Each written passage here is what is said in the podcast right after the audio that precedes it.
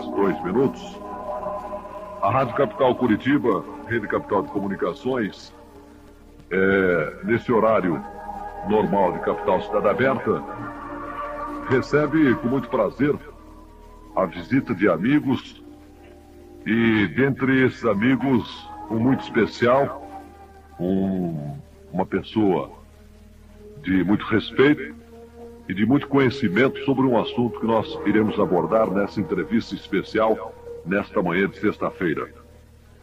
Eu recebo aqui nos estúdios da Rádio Capital Curitiba a presença do general Moacir de Mendonça Uchoa, ufologista, pessoa que tem uma experiência muito grande a respeito de ufologia e que já até mesmo escreveu diversos livros a respeito.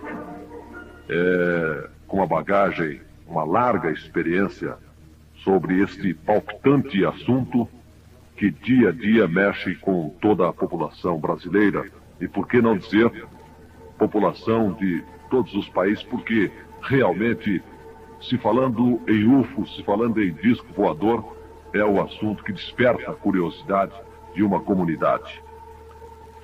E o general Uchoa está em Curitiba, chegou ontem à nossa capital.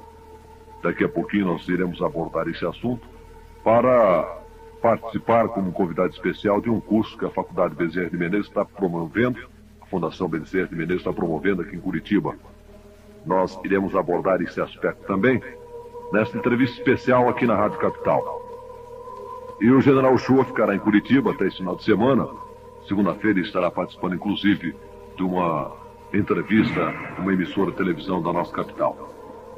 Às nove horas e quatro minutos e meio, eu tenho a satisfação de cumprimentar, deixar os nossos microfones para o general Uchoa poder, assim, fazer o seu primeiro contato com o público de Curitiba. Muito bom dia, general.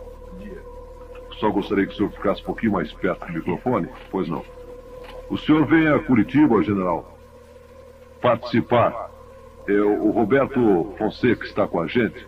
Até também teria alguns dados sobre esse curso que está sendo realizado. O senhor vem participar de um curso em Curitiba? Aqui, Sim. Aqui na Fundação Bezerra de Menezes. Sim. Esse curso foi aberto ontem. Como que o senhor está analisando isso daqui? E, Que importância desse curso? Isso é, eu- nós pensamos que esse curso tem uma importância primordial no problema educativo brasileiro, antes de mais nada por ser pioneiro, é, ser pioneiro em âmbito de universidade, em âmbito de ensino superior. Que infelizmente neste nosso país ainda se corre dessas coisas avançadas. Um tipo de subdesenvolvimento cultural um tanto triste. Certo. De forma que, pessoalmente, nós nos congratulamos com essa faculdade, particularmente com o querido amigo, eh, professor Lissé, por essa iniciativa. Pois não, general, o, o- o pessoal deve estar pensando, é, que curso que é esse? O Roberto Fonseca pode, inclusive, nos dar algumas explicações para que o pessoal tome conhecimento. O curso que nós estamos é, está sendo ministrado pelo general Uchoa no campus universitário Dr. Bezerra de Menezes. Ele leva o tema a psicobiofísica e ufologia face às novas dimensões da realidade. Esse curso é um curso aberto dentro da área de cursos livres que tanto está sendo frequentado por alunos como de qualquer pessoa que tenha Certo. interesse sobre esse assunto. Nós convidamos o general Uchoa por reconhecer nele um trabalho muito sério feito nessa área, nesse trabalho, nesse setor de pesquisa em psicobiofísica Certo. e ufologia. Muito bem, então a explicação do Roberto Fonseca a respeito desse curso. O curso é interessante, foi aberto ontem e será encerrado dia 15, ou seja, amanhã. E está sendo realizado das 20 às 22h30 e amanhã, sábado, das 14 às 18 e das 20 às 22h30. E o local é no campus universitário, como Roberto Fonseca falou, Dr. Bezerra de Menezes, a multi é, Multiversidade, e lá no próximo ao Parque Barigui. Bom, 9 horas e 7 minutos, estamos falando de ufologia. General, o senhor sabe que pessoas aí que gostam de ufologia, Luiz Carlos Sorrian Júnior, que eu também convidei para participar aqui, ele já esteve em programas anteriores nossos aqui. Ufologia, um tema muito complexo. O senhor, segundo tomei conhecimento, é uma pessoa com largo conhecimento, é, profundo conhecedor da matéria. Eu vou fazer uma pergunta. É verdade que o senhor tem até pouso de, de, de para. Foi, foi comentado isso, não sei se, se. Gostaria que o senhor pudesse responder se existe posto de voador. Não é verdade. Por que, que surgiu? Como é que surgiu esse comentário? Não sabemos. A imaginação das pessoas é sempre muito fértil. É uma qualidade humana que, que está sempre muito presente e é muito intensa praticamente em toda a gente. A não ser naqueles que racionalmente controlam a imaginação. Mas o senhor acredita em disco voador? Já viu disco Não, voador? eu não acredito em disco voador. O senhor não, não- Eu não acredito em disco voador. Eu conheço o problema. O senhor conhece, de Uma que coisa, maneira? é- uma coisa é uma coisa é acreditar. Certo. Outra coisa é, É conhecer a realidade. É- Então, como Eu o senhor acredito em voador, quer dizer, na verdade, no que nós chamamos o objeto voador, como estou acreditando na sua presença aí. O senhor já presenciou, então? Porque eu já tive a cerca de 10 metros de distância de um objeto perfeitamente descontrolado. E já tive, já observei contatos eh, de seres. Consequência, não uma questão de acreditar. Como que é um disco uma voador, O disco voador tem, vamos exagerar, tem 200 mil formas. 200 mil formas? Quer dizer, eu estou exagerando, né? Dando ênfase. Mas pelo menos umas 150 por aí já foram identificadas. Quer dizer, são as formas mais variadas. Porque eles não têm a preocupação, nem podem ter, de questões de satisfazerem condições aerodinâmicas, isso. Dominantemente as formas são circulares, puxando para a forma ovalada. É, daí o nome disco voador. Mas há discos triangulares, há fusiformes, há formas de pera, formas de peão, formas de cilíndricas, formas de charuto, as formas as mais incríveis, a ponto de já haver um trabalho de um grande escritor americano, Trevor Constable, procurando dizer que os- esses objetos que se veem no céu não são propriamente objetos, são seres vivos. O livro chama de Living Creature of the Sky. Porque os seres vivos, criaturas vivas, no céu. porque é tal a multiplicidade de formas que se tem apresentado em fotografias, que eles chegam a admitir que sejam formas vivas, que se amoldem como queiram. General, há pouco tempo nós reproduzimos aqui, nós recebemos uma mensagem dentro do nosso noticiário pela manhã, 360 graus, e a reproduzimos posteriormente no programa que fizemos sobre ufologia, é do comandante Astar. Ele é o comandante da frota dos homens do espaço. Agora, eu perguntaria ao senhor, disco voador, ufologia, como é que o senhor analisa isso pra gente? O, o senhor pegou gosto na matéria por quê? O senhor viu a primeira vez, assim? Bom, eu, eu quero primeiro me congratular pela sua certeza do comando dos discos, que até agora, com 13 anos de estudos e observação e certa dedicação ao problema, nós não estamos nada conhecedores desse, de- do comando. O senhor afirmou aí que é o comandante. Então, nós estamos recebendo essa novidade assim com muita ênfase e é o caso de congratular-nos. Peço por aí, conversando por aí. Agora, ser conduzido a esse problema já é porque sempre nos dedicamos às coisas novas. Desde 17 anos de idade nós somos extraordinariamente curiosos de coisas novas. Particularmente na área parapsicológica que nos conduziu durante muito tempo em pesquisa. Mas a parapsicologia não aceita. Ou pelo menos os Não aceito o quê?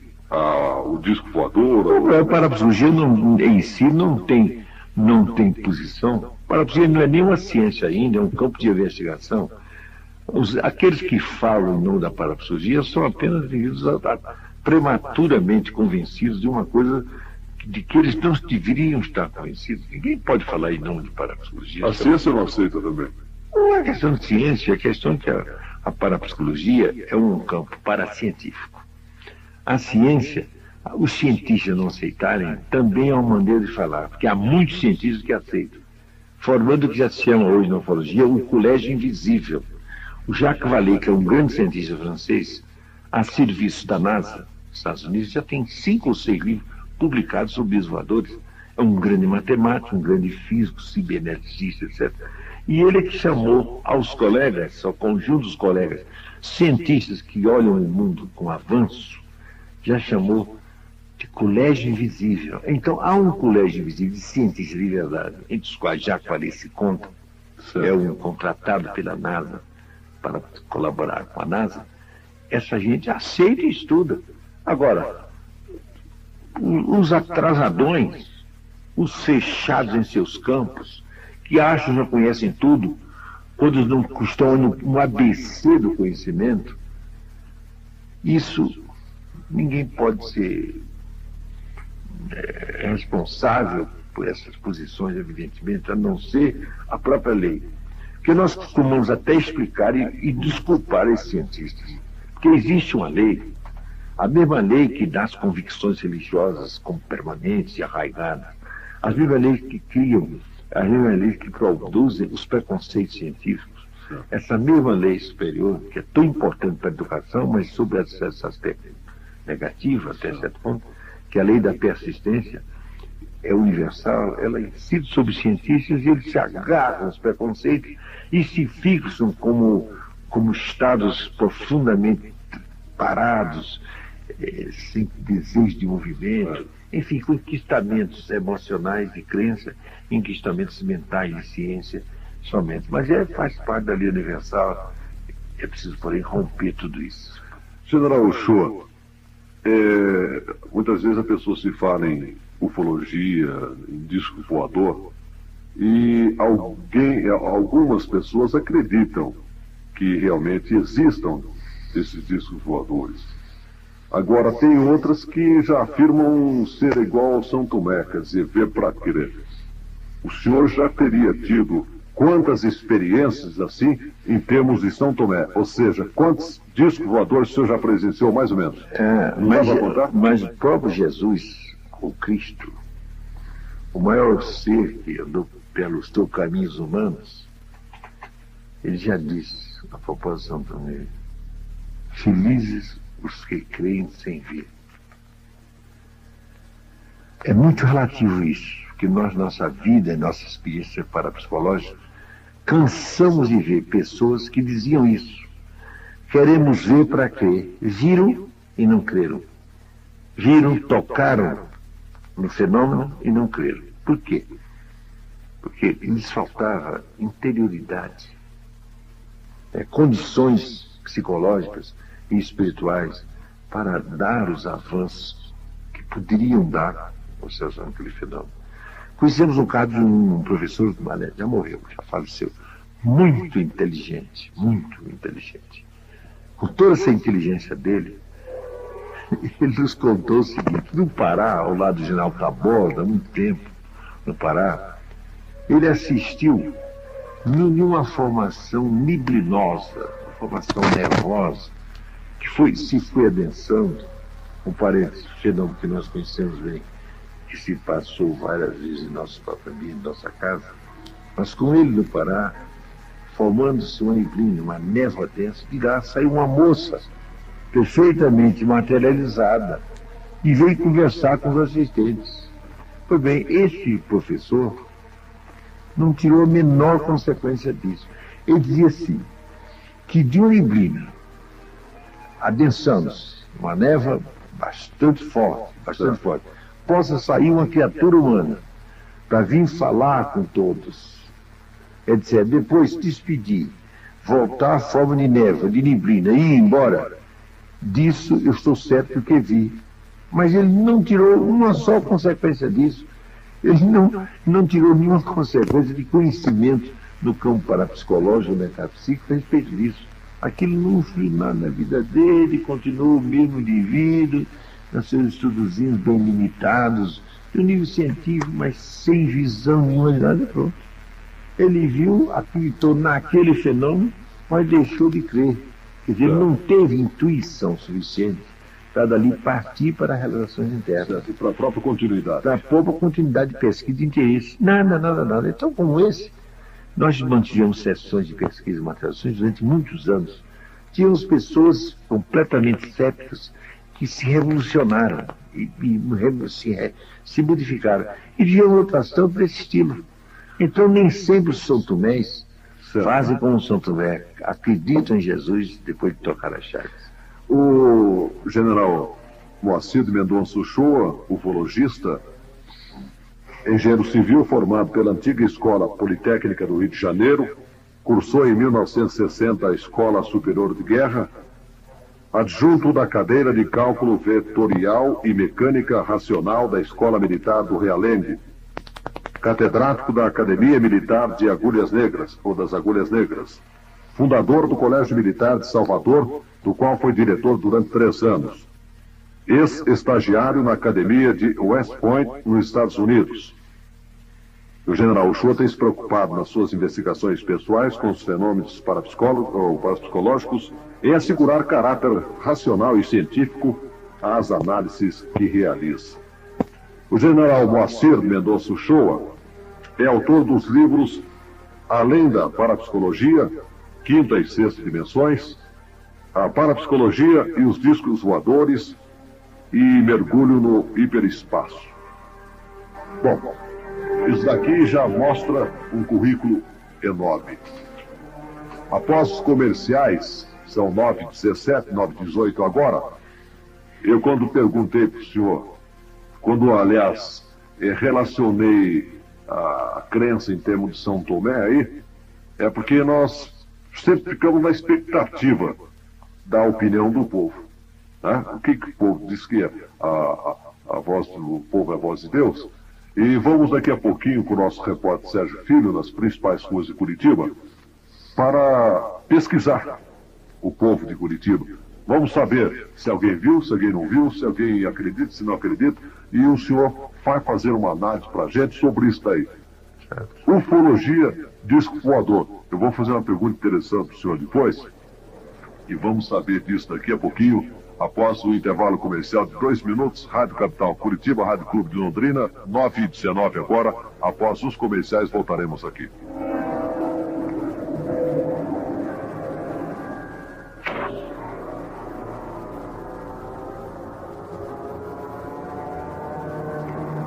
Nove horas vinte e três minutos. Continuamos aqui com o nosso é, participante especial hoje, nesta sexta-feira, General Moacir Mendonça Uchoa. O senhor falava aí, aqui particularmente nos estudos, a respeito de oxigênio, a pessoa não vê, mas sabe que existe, para uma comparação de disco voador. Como é Cita isso para a gente, eu achei até interessante.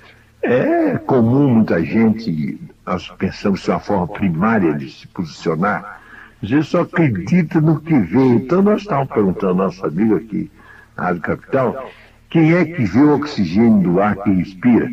No entanto, sabe, se não vê oxigênio, ele morre na mesma hora e o seu dele, corpinho, vai bater direto no cemitério e em pouco tempo está liquidado. Então, nós somos obrigados a acreditar no oxigênio sem ver. Então, veja como, pela base, é, é muito fraca essa argumentação, só acredito que vejo. É, há muita coisa do mundo que a gente sabe plenamente que existe, ou vive em nossos conceitos de, de certeza, nós não vemos. Agora, o desvador não. O desvador aparece toda parte, a conjuntura mundial apresentará centenas de milhares de casos. Basta dizer aqui que o professor Heine, que é a maior autoridade em pesquisa de desvadores sobre o científico, ele acompanhou o governo americano durante 22 anos, desde o projeto, desde o projeto Simon, pelo projeto Grudge, o projeto Blue Book, ele acompanhou de 1947 a 1969, e hoje ainda é assistido oficiosamente o governo americano em suas pesquisas. O professor Heine, quando esteve no Brasil, em 75, aliás, esteve aqui em Curitiba, no congresso que temos aqui. Naquela época, ele nos ofereceu de presente uma listagem com 40 mil avistamentos do computador dele em Illinois, no Northwest University. 40 mil avistamentos na Sul América. Que nós não sabíamos dele, deles todos, 40 mil avistamentos. Não são 40 mil coisinhas quaisquer, não. Avistamentos de objetos voadores. E enquetes feitas nos Estados Unidos, milhões, dezenas de milhões de pessoas já viram disso. Que são coisas, isso são coisas palpáveis, são coisas materiais, visíveis.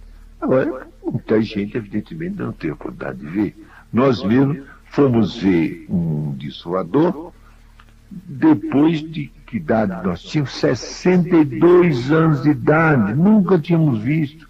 Por isso mesmo achávamos difícil pesquisar, coisas assim muito distantes, difícil de apreciação, com a nossa formação racional, não somos cientistas, mas temos formação científica, nós não queríamos nem pesquisar. De repente soubemos, num certo local, no interior de Goiás, era, pres era presente sempre aquela, aquela manifestação. Então fomos para lá. E depois de três meses de pagar tributo, sem nada a ver, viajando praticamente 240 quilômetros por noite, 120 para lá, 120 para cá, uma, duas por semana. Depois disso, nós passamos a ter contato, a ver diretamente, passamos um desafio nessa experiência, contactando com essa gente. Mas, mas também isso nos exigiu o quê? Não ficar em casa e raciocinando, e dizendo que não acreditava. Não, exigiu sacrifício, dedicação, deslocamentos, enfim, esforço. E hoje podemos dizer que tranquilamente o dissuador para nós não é um objeto de crença, como nós estamos falando aqui, é um objeto de conhecimento, de realidade próxima.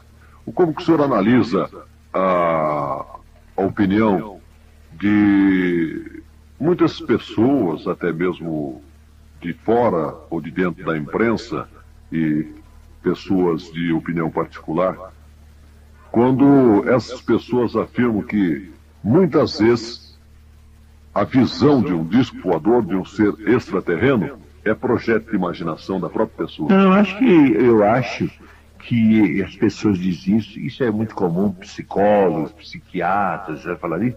Eu acho que eles estão rigorosamente certos. Porque estão rigorosamente certos, porque há pessoas capazes disso. Pessoas profundamente imaginativas, pessoas que se antecipam em certas coisas apressadas, pessoas que não têm senso crítico, certas pessoas têm, enfim, características assim psicológicas desse, dessa natureza.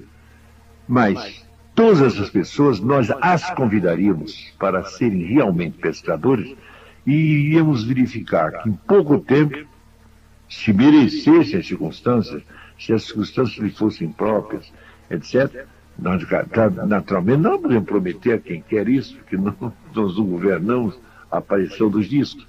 Mas essas pessoas poderiam, numa observação permanente, se fosse dedicado a isso, se reformular tranquilamente. O professor Heineken, essa maior autoridade americana, ele sempre disse, e tem escrito, que ainda não conhece um só cientista que tenha realmente se dedicado à pesquisa, partindo do ceticismo absoluto, como ele partiu, ele passou quatro anos assessorando como cientista o governo americano, a Força Aérea Americana, sempre com restrições, admitindo exatamente essas hipóteses, assim que os psicólogos fazem, projeção, etc. Acabou se convencendo que era absurdo ele ficar naquilo, dadas as evidências. Então é questão, pelo menos, de estudar e aprender. O astrônomo aqui de Curitiba, professor Leonel Moro, ele participando aqui nosso programa, dois programas nossos a respeito de ufologia, ele, ele diz que já há 30 anos que mexe, que faz astronomia e nunca viu um disco voador, um ser extraterreno, então ele não poderia é, afirma, afirmar se realmente existe ou não. E por isso que eu perguntei para o senhor, geralmente, normalmente, os cientistas são contrários à tese do disco voador. Mas não são porque não viram. O cientista é contrário à tese por causa das suas convicções é, científicas, por causa dos seus conceitos básicos, por causa de certas leis básicas da ciência. Digamos, a lei da inércia, que é dominante no campo da mecânica. Nós vemos um objeto romper com a lei da inércia. Então, fica-se pondo em xeque uma lei básica da ciência. E uma série de outras coisas. Então, outro, outro também, sabemos que o homem de ciência, depois de Darwin, admite e aceita que o homem é a culminância da evolução da inteligência, é, dotado de consciência, capaz de se perguntar, enfim, de fazer ciência, que o homem é o pináculo da evolução. Então, quando aparece, ou aparecem seres com uma tecnologia muito mais avançada, com fenômenos rompendo estruturas científicas, etc., é muito mais cômodo o cientista não se preocupar com isso. Porque senão ele tem que modificar a sua própria ciência, do princípio ao fim, e acabar com as suas convicções, muitas vezes religiosas. A religião também atrapalha muito, porque a religião limita as perspectivas. O homem é o senhor da criação, é o, é o ser mais perfeito. Quando chega gente muito mais avançada, então é preciso negar essa gente. E quando se pode negar? Enquanto se pode negar o movimento da Terra em torno do Sol, negou-se. Galileu quase vai também levar nas ondas da Inquisição, mas no último hora se salvou.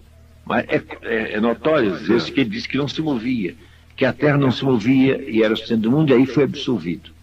Mas quando ele foi saindo do julgamento, foi dizer, Epiu se move, porém se move. Então foi uma luta medonha. O Copérnico, que foi o criador praticamente do sistema heliocêntrico, teve um horror, um medão enorme de morrer por causa disso, ficou quietinho, não teve nem coragem de falar. No entanto, o mundo se transformou em a mesma coisa.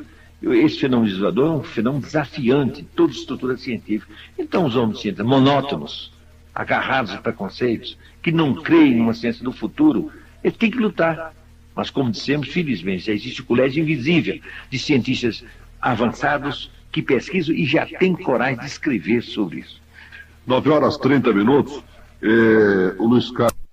É ufologista e acadêmico de física da Universidade Federal do Paraná, é pesquisador há 12 anos sobre objetos voadores não identificados, coordenador do CIFAI, Centro de Investigação de Fenômenos Aeroespaciais. Realizou vários trabalhos sobre OVNIs, participou de vários congressos internacionais de ufologia e exerce atualmente a função de professor de física. Daqui a pouquinho ele estará participando também aqui desta entrevista especial.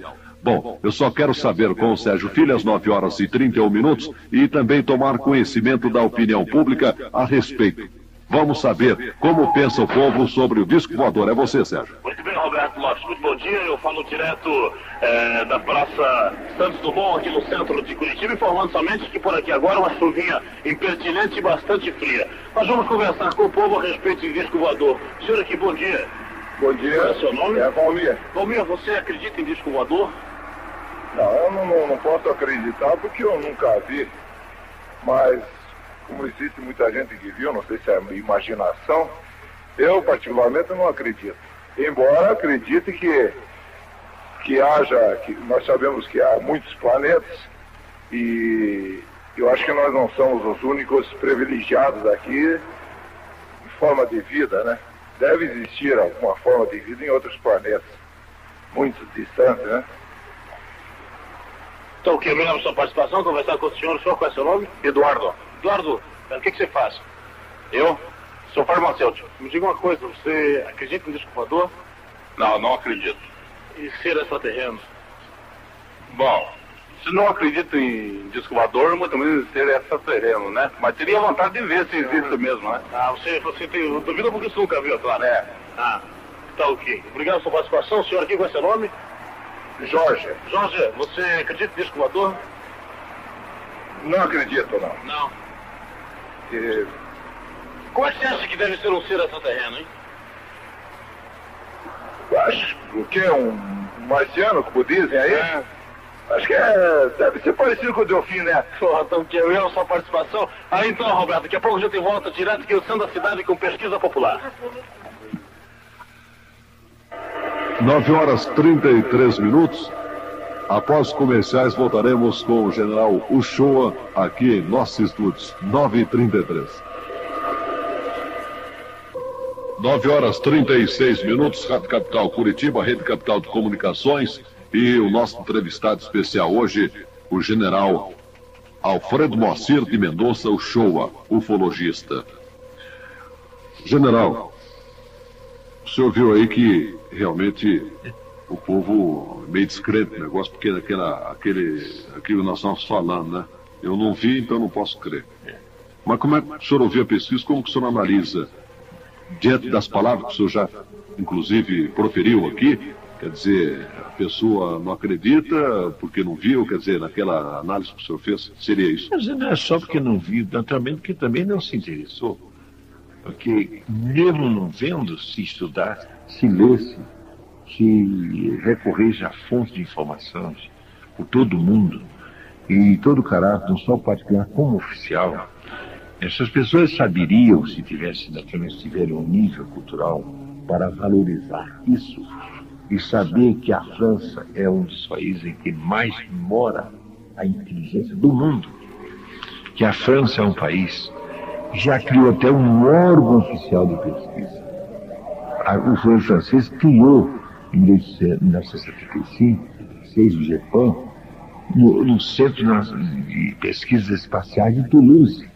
E o físico, que é diretor dessa pesquisa, esteve no nosso congresso, congresso primeiro congresso realmente internacional feito no Brasil.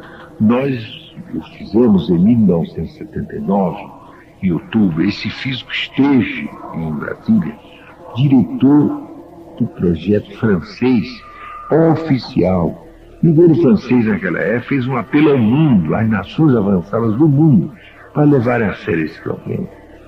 E, além disso, a raiz do problema se encontra muito nítida em, em, em fenômenos que ocorreram durante a guerra. Então, isso não são anedotas, nem são projeções. É até uma gracinha os psicólogos explicarem com projeções bolas luminosas que acompanhavam os aviões é, aliados e, e, e nazistas durante a guerra, apavorando ambos os lados. Um. E que às vezes até uns penetravam por dentro do avião, passavam para o outro lado, enfim, era um espanto. Nós temos um slide, talvez até passemos aí, se interessar aqui esse curso, nós passaremos um slide de noticiário da época, comunicando o espanto de aviadores com objetos em torno deles durante a guerra. E também notícia do lado alemão, também apavorado com as novas armas aliadas. Então, são coisas que podem ser conhecidas através de documentos oficiais por todo mundo. As pessoas estão fechadas a isso nós aconselhamos mesmo que até bom que continuem assim, tranquilas, que dormirão com mais tranquilidade, não terão curiosidade, de manhã passarão para a sua vida de rotina e serão eternamente rotineiros que não procuram a verdade. General, o senhor poderia nos contar então uma experiência já vivida pelo senhor com um disco voador, um ser extraterreno? Só poderia nos contar alguma experiência? Assim? Bom, nós gostamos de contar logo a primeira experiência, porque a primeira experiência para nós foi de uma importância formidável. E até bom para quem é religioso, sabe? Porque nós não temos uma religião, mas temos uma formação assim de tendência espiritual. Mas sempre, desde os nossos verdes anos, nunca que nós aceitávamos, por exemplo, a estrela dos reis magos referido da Bíblia. Pois bem, primeira experiência que nós temos com o objeto, nós saímos da experiência convencidos de que a estrela do Reis pode não ter sido apenas um, uma, uma, uma, coisa mística, uma invenção, uma crendice que passou através dos tempos, que nós vimos sobre nós exatamente uma, uma coisa, um objeto luminoso, parecido com uma estrela, iluminando densamente o local em que oito pessoas se achavam reunidas. Mas antes disso, nós tivemos a chegada do objeto. Foi em 22 de julho de 1968 que tivemos essa experiência. Depois de dois, três meses de persistência lá no ambiente dessa fazenda, nada acontecia. Até que um dia o dono da fazenda, que já tinha experiência, tinha um certo de telepático, ele nos avisou, hoje nós vamos subir e temos quase que certeza de dizer que às nove horas vai acontecer qualquer coisa. Então fomos aflitos, 15 para nove estávamos no local. Éramos oito pessoas. Pois bem, às nove horas em ponto, flashes luminosos incríveis no espaço acenderam aqui, logo à frente, à frente, e imediatamente após, um objeto estranho se plantou na colina oposta. Em linha reta, às vezes uns 300 ou 400 metros. Intensamente nervoso e bem definido. Aí foi grande emoção. Ninguém sabia realmente como se comportar, porque todos ali pensavam que aquilo não aconteceria. Uma coisa é nós estávamos em casa raciocinando, outra coisa é filosofar sobre existir ou não, outra coisa é enfrentar uma realidade dessa que não tem parâmetro qualquer de comparação. É, então foi uma grande emoção. Então, na velha confirmação do pensamento do Aristóteles, que o homem é um ser animal, social, todos se buscaram uns aos outros, todos nos deram as mãos e ficamos olhando para aquela coisa estranha que flashava eh, forte, luminosamente para nós. O dono da fazenda já tinha alguma experiência anterior, eh, se dirigiu naquela direção e como fazendo um apelo para que aquilo já que estava ali viria se aproximar. Pois bem, ele foi recebendo a informação. Não é possível. Isso ele disse depois. Telepaticamente recebia. Porque há perigo de vida. Ele teve a sensação que a informação que havia um perigo de vida. Ele não sabia que ao meu lado, o cidadão que estava ao meu lado, funcionário do ANB, estava passando mal. Começou a passar mal, quase desmaiando e nós já dizemos a ele, respire forte, relaxe, apesar de ele estar em pé, né? relaxe o mais possível e tal. Não, eu não aguento, eu estou me sentindo mal, estou com náuseas, etc. E nós já aconselhar aquela resistência dele, para que não, não perdeu aquela oportunidade. Pois bem, nisso, eh, o cidadão que se encaminhava para o lado do objeto, descendo um pouco a encosta do nosso lado, ele está na encosta oposta, sentiu essa informação, mas insistiu. Pois bem, de repente foi produzido nesse valente o mesmo sintoma que o meu vizinho, nosso vizinho, estava, estava sentindo. Ele se desmoralizou também. Com toda a coragem dele, se desmoralizou e veio e tinha recebido essa ordem para nós nos retirarmos. Então ele veio emocionado Depressa, depressa, retira, retira, retira, depressa, depressa, depressa, perigo de vida, perigo de vida, porque ele estava começando a sentir que o perigo de vida já estava sobre ele. Ele está se sentindo mal, malíssimo, com a mão sobre o plexo, numa emoção terrível, todos fomos entrando rapidamente na Kombi, etc. E nós, estranhamente calmos, a lastimar que estavam perdendo aquela oportunidade. E fomos juntos entrar na Kombi. Pois bem, na, antes de entrarmos na Kombi, aquele objeto desaparece onde estava na colina e se põe no céu, iluminando a nossa cor e todos nós. E nós já estávamos lá de fora, quando o objeto de cima iluminava. Chamamos a atenção e todos, pelos lados do, do, do, da, da Kombi, eh, vimos, viram aquela luz que vinha de cima como se fosse uma estrela. E naquela hora, naquele instante, nós pensamos assim: a estrela dos Reis Magos podia ser uma coisa dessa um objeto de civilizações maiores que deveriam, que, que deveriam civilizações que queriam apoiar a missão de Jesus. Então, tinham mobilizado os três reis magos, chefes de escolas esotéricas daquela época, para convergir para um ponto e daí se dirigirem a Jesus. Então, é uma hipótese científica que a conjuntura atual dos dias mostra, até certo ponto, que muito provavelmente a Bíblia tem razão, pelo menos nesse ponto de que aquele, a estrela dos Reis Magos pode ter sido uma efetiva realidade, tal aquela demonstração maravilhosa da noite daquele 22 de julho de 1968. Essa foi a primeira experiência, ao meu tempo, uma experiência de grande repercussão no campo das convicções espirituais. 9 horas e 45 minutos, nosso convidado especial, General Uchoa. Eu perguntaria, o senhor, dentro dessa experiência toda que tem, e desse conhecimento que o senhor já adquiriu, o senhor já conseguiu manter contato com o ser extraterreno, general?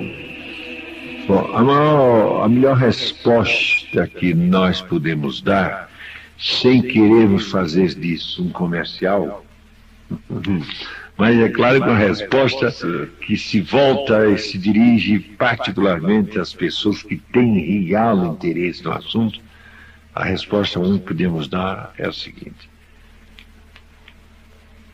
que devemos dizer, o que devíamos dizer, o que poderíamos dizer, etc., está tudo isso está em nosso livro Mergulho no Hiperespaço, é, que é um contacto sucessivo, desenvolvimento telepático, forte e, afinal, uma instrução recebida que nós pusemos nesse livro. E nesse livro Mergulho no Hiperespaço, o senhor é, poderia, claro, agora dar uma, uma particularidade, digamos, desse como o senhor disse, não fazendo comercial, mas uma particularidade de um contato que o senhor manteve.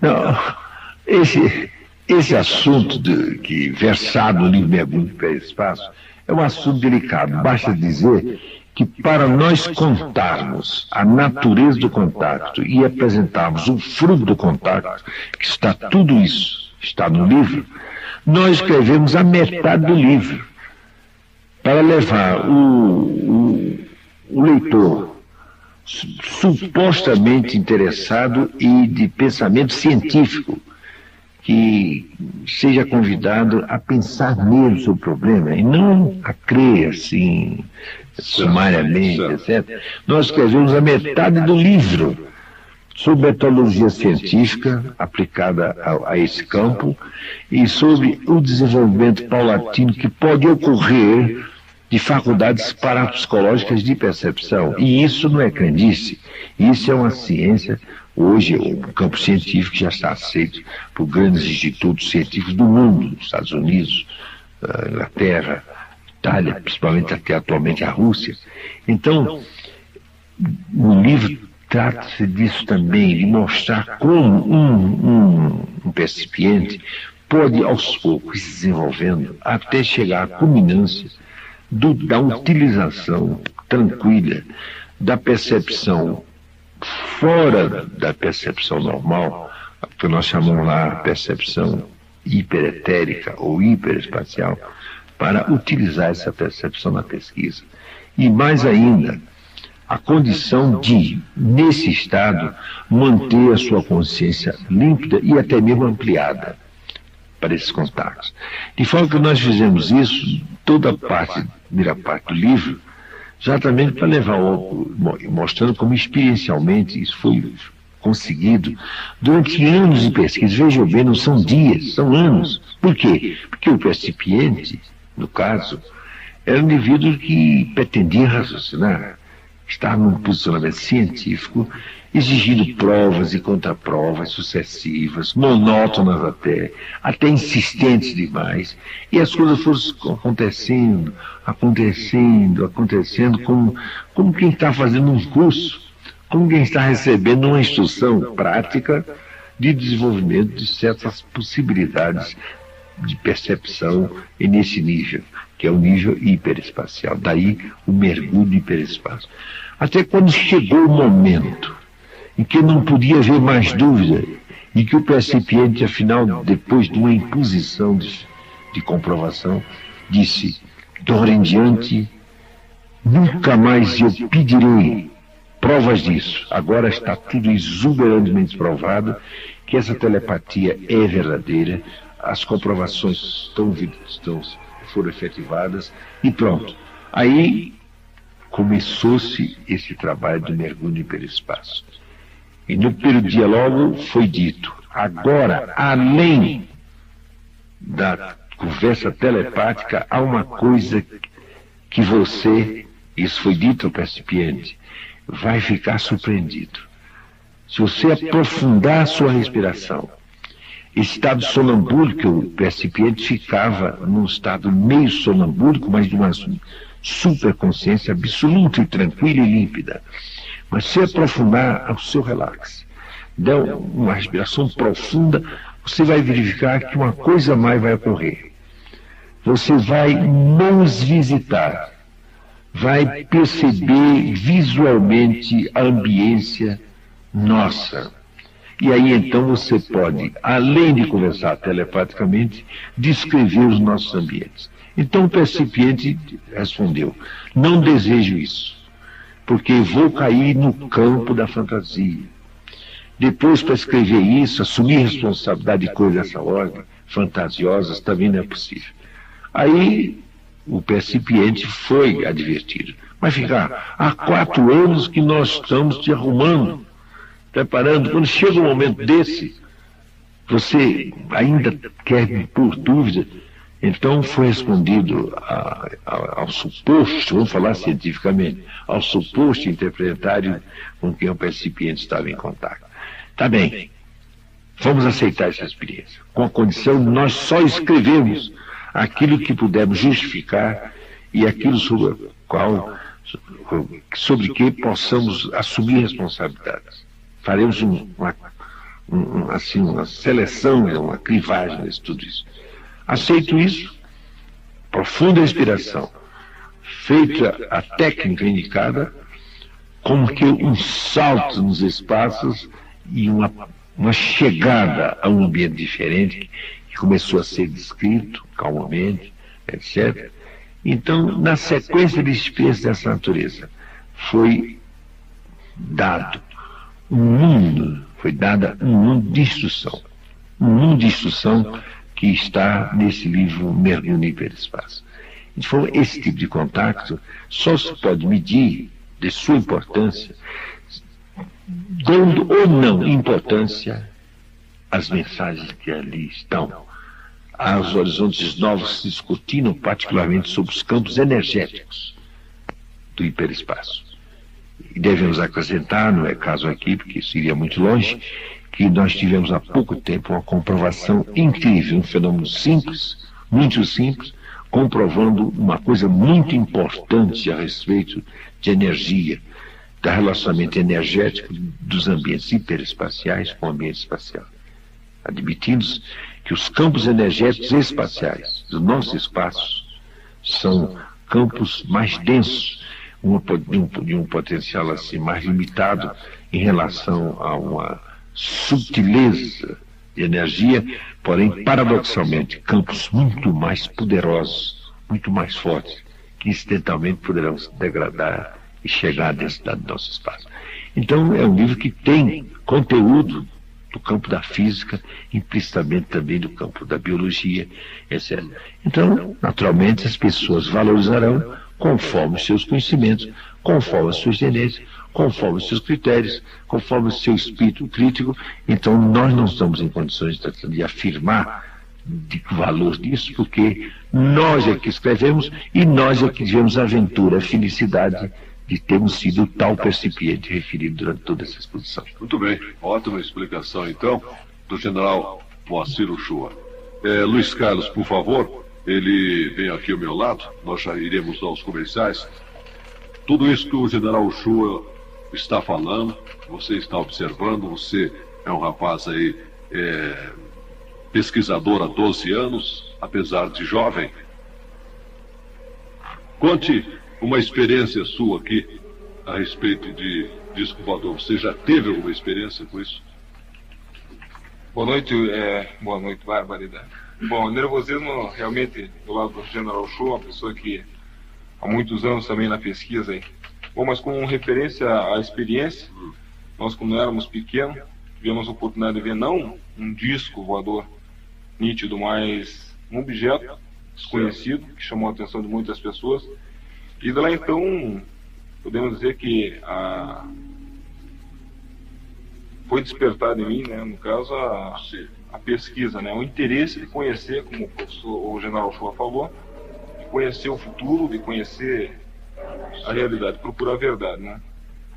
Logicamente, a participação especial é toda do general Chua, certo? E durante o programa eu só vou tecer alguns comentários do programa passado, onde participaram o Leonel Moro, o astrônomo, certo. e o Geraldo Dalegrave, professor de parapsicologia. Eu gostaria de dizer que no programa passado foram, foram afirmadas, algumas afirmações foram, de certo ponto, absurdas, certo. inclusive com relação ao general Shoa. Eu gostaria, antes de entrar o, o, o comercial, já conheço o General Show de alguns congressos, já assisti muitas palestras e, e cursos dele. Segundo palavras do professor Geraldo Dalegrave, são palavras dele. Eu conheço o General Shoa. A telepatia existe e é um fato cientificamente comprovado. Mas de, não da maneira do General Shoa. Ele diz que se comunica com seres de outros planetas. Isso são palavras do, do Geraldo Dalegrave. Isso não passa de pura fantasia do General Shoa. E eu acho que o Coronel Shoa deveria passar uns tempos numa fazenda para descansar porque o que ele tem falado sobre discos voadores, eu ponho a minha propriedade à disposição para, que, para ele me provar aquilo. Inclusive, ele disse que andou de disco voador, que tomou uísque, que fumou charuto. Ele disse o seguinte: ora, um homem que diz isso, o lugar dele não é aqui, é outro lugar. Eu vi ele falar. O professor Geraldo Alegrave, tá? eu, pesquisador há 12 anos, o general Oshua nunca afirmou isso, certo? E eu gostaria que o general Oshua ele já está acostumado a sofrer esse tipo de agressões, ele sempre fala isso no, no, nos cursos, certo? As pessoas, digamos, como o general Chua falou, que são agredidas, o seu subconsciente é agredido com informações é, de acordo com, o general Chua falou, pessoas arraigadas à ciência, a certos preconceitos. É, o general, o Geraldo Alegrave afirmou isso. O general Chua, o professor Alegrave, certo? Então eu gostaria que o general Chua tecesse comentários em cima desta afirmação, certo? Principalmente no que o professor Geraldo Alegrave falou. Ele ouviu o senhor falar que tomou uísque e fumou charuto com seres de outros planetas. General Chua. O senhor tomou uísque? Se esse cidadão tem essa gentileza de nos oferecer a fazenda, eu, só lastimo não poder oferecer-lhe uma casa de saúde para ele se curar de uma deformação mental que certamente ele está possuído. Para não dizer que ele falou a verdade, ou não falou a verdade, ou, ou por outra, que mentiu, eu preferia considerá-lo um anormal psicológico e oferecer-lhe uma casa de saúde para inventar coisa dessa natureza. Começa a nossa vida, nós nunca dizemos, dissemos que viajamos objetivamente Salvador. Nunca dissemos, nem escrevemos. Agora, se não entendeu o nosso livro, se leu, não entendeu. Porque nós temos exatamente uma interpretação revolucionária sobre isso. Nós somos incapazes de pronunciar uma verdade e dizer que andamos de Salvador. Muita gente tem nos perguntado. Nós podemos leia e procure entender o nosso livro. Nós não dissemos nunca que andamos de Salvador e nós nunca andamos. Agora, nós desenvolvemos uma faculdade com quatro anos de dedicação que nos fez libertarmos do espaço do tempo, e isso é científico. Esse nosso amigo parece que não tem menor formação científica e não sabe o que está acontecendo no mundo da parapsicologia e desses trabalhos. Então, nós, durante quatro anos de provas e contraprovas, exigindo e exigindo, nós chegamos a desenvolver esse tipo de faculdade. Então nós explicamos o que nós escrevemos sobre possíveis viagens e interpretações que pessoas vezes têm do nosso livro. Mas o senhor viajou. Não, nós dizemos que nós tivemos uma percepção em que tudo se passava como se nós viajássemos, mas não viajamos. E outra coisa, é preciso chamar atenção para essa pessoa que nós não temos a felicidade de conhecer e gostaríamos de ter uma conversa particular sobre certa forma, para eles verem que nós não estamos sendo deformados. Nós gostaríamos de chamar atenção para um parte do nosso livro, somos capazes de mostrar até agora aqui, em que nós dizemos ao leitor, em plena, em plena expressão de sinceridade, nós não dizemos que o que nós acabamos de escrever é verdade. Até isso nós dizemos. Nós não dizemos nem que isso é verdade. Está no livro escrito. Dizemos apenas que é verdadeira a nossa experiência. Que nós, durante quatro anos, fomos como que preparados para um tipo de telepatia, um, um tipo de, de, de, de, contato, de percepções, de, de possibilidades de conversa da, de, no qual tipo de comunicações nós nunca acreditáramos. Então, é coisa muito diferente. Charuto na nossa vida, nós nunca enfrentamos um charuto, nem aqui no plano físico. Nós nunca fumamos, temos um horror natural desde que nascemos ao fumo. Como é que iam lembrar de mentir e mentir dez vezes, porque mentia por um lado, mentia por outro, por outro. Então, atribuir uma pessoa que tem uma vida passível de ser apreciada por quem quer. Fomos 25 anos professor da Academia Militar, gozamos, estamos certeza de um conceito amplo e seguro, que vai desde o presidente da República ao último oficial que foi nosso aluno para depois ser exposto num conceito desse, só o mesmo oferecendo uma casa de saúde para esse cidadão se tratar. Mas nós, infelizmente, não temos uma casa de saúde para oferecer. 9 horas e 59 minutos. Vamos ao intervalo comercial. Voltaremos com a parte final dessa entrevista especial nessa sexta-feira com o general é, Uchoa, ufologista. E eu vou fazer uma, uma pergunta especial, general, aqui para saber realmente é, a profundeza do que nós estamos falando. Após o intervalo comercial, voltaremos com a parte final.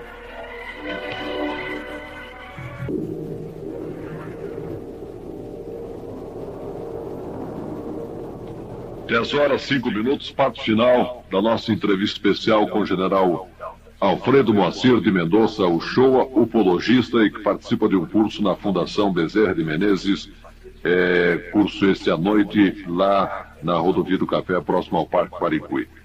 General Uchoa, às 10 horas e 5 minutos eu perguntaria ao senhor, é, telepaticamente, o senhor acha que, por exemplo, há um momento propício para se usar a telepatia, é, pelo menos quem está é, adotando esse sistema, é, o sistema telepático com o ser extraterreno? O senhor acha que há um momento propício para isso? Ou nós, por exemplo, eu pergunto isso é, na maior seriedade possível com o senhor, da seguinte maneira: o senhor acha, por exemplo, que há um momento propício ou qualquer momento uma pessoa pode se comunicar telepaticamente, desde que tenha sido trabalhada é, para isso? Evidentemente que nós achamos que é possível. E há pessoas que são suscitadas para esse trabalho exatamente assim, por uma percepção qualquer que desperta nela interesse. Mas não é bem o caso. Seria interessante dizer o seguinte: quando nós falamos de telepatia e uso de faculdades parapsicológicas, nós queremos referir à possibilidade de uma pesquisa científica utilizando faculdade parapsicológica. Em nosso livro, nós distinguimos três níveis de pesquisa: o clássico, quer dizer, observação com nossos sentidos, nossos instrumentos, etc., observação tipo clássico. A, a, a, metodologia também de emprego, levando o emprego do que eu chamo método de pesquisa ainda científico, mas em campo avançado, que é exatamente usando percipientes e, e tomando suas informações e procurando as comprovações que não vão para o campo, para observações. E temos percipientes que nada são percipientes, que dão informações sempre erradas, etc. Então são ditos que são supostos percipientes. Não são. Mas quando nós lidamos com percipientes, como nós tivemos, e é, já, e já tem vindo aqui, e é muito conhecido atualmente no Brasil, um cidadão chamado Adelino Rosa, que chegava ao ponto em Brasília dizer, general, tive a informação que devemos ir para tal lugar, ter tantas horas e tantos minutos nós íamos lá, naquele local, a tantas horas, então muito mal no contato, o Fernando estava lá. Na hora da fazenda, conjuntamente, olha, agora eles vão dar sinais objetivos naquela região, e apontava, daqui a pouco o sinal vinha. Eu, certa vez, a primeira vez que nós contactamos com esse Tivemos juntos com esse recipiente, não conhecíamos bem, disse, olha, no momento em que o senhor disse aquelas palavras assim, assim, nós estávamos conversando, eu recebi aqui no ouvido que vamos ter um, um, uma observação, ou observações sinais no céu, às 9h22, às 9h50, às 10h12 e às 11h20. Marcou com antecipação ele quatro momentos definidos para os sinais. E nos quatro momentos certas coisas se passaram. Então nós analisamos isso. Então isso mostra que é possível pesquisar com percipientes dessa natureza. Há diversos fenômenos que chamam atenção e particularmente pode estabelecer tal, a tal conversa eh, telepática. Mas a conversa telepática, propriamente, é um passo um pouco à frente. Porque conversa telepática é uma conversa que gente, não, nós não pensávamos nunca era, se fosse possível conversar telepaticamente. Hoje nós sabemos que o telepático é um telefone bom. O, o, pensamento chega transformado psicologicamente em nosso underground cerebral psicológico, transformado na nossa própria língua. E vem nítido, nítido com um telefone sem, sem perturbação. Então não é justo que se possa fazer essas pesquisas. Agora, não é uma coisa assim de, de estar toda hora, isso, não. E outra coisa, é preciso que haja seres que sejam interessados em telepatizar, vamos dizer, conosco. Então precisamos antes mais nada ter dedicação, escolher o lugar certo, comparecer lugar de acessibilidade fácil, longe de certos rumores de cidade, longe de iluminações quaisquer para não evitar certas dúvidas, longe de estradas, etc. E persistentemente se reunir ali. Nós demos a orientação dessa a um pessoal de Bauru em outubro de 78. E em março de 79 eles fizeram um depoimento incrível de acontecimentos e ocorrências. Certo. Bauru.